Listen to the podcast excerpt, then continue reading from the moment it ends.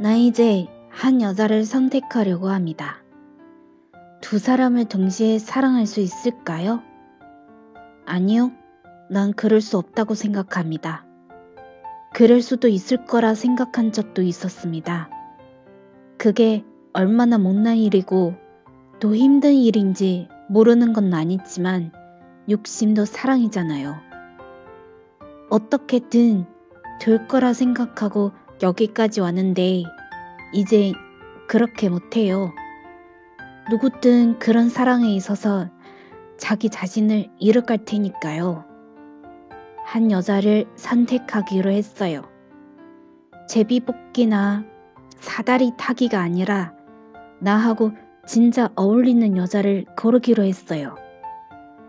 이제부터 진짜 내 마음이 시키는 대로 살아야겠어요. 사람은 두 번 다시 살지 않으니까요.